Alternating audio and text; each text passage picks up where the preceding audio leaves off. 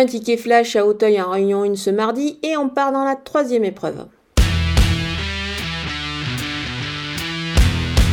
Le prix Will Monarch est toujours une course assez intéressante à étudier. C'est réservé aux inédits de 3 ans euh, sur les haies qui révèlent souvent des, sujets quand même assez prometteurs. Moi, je me suis penchée sur la candidature du numéro 3 à Léo Shop qui a été supplémentée euh, par Brigitte Scandella dans cette épreuve.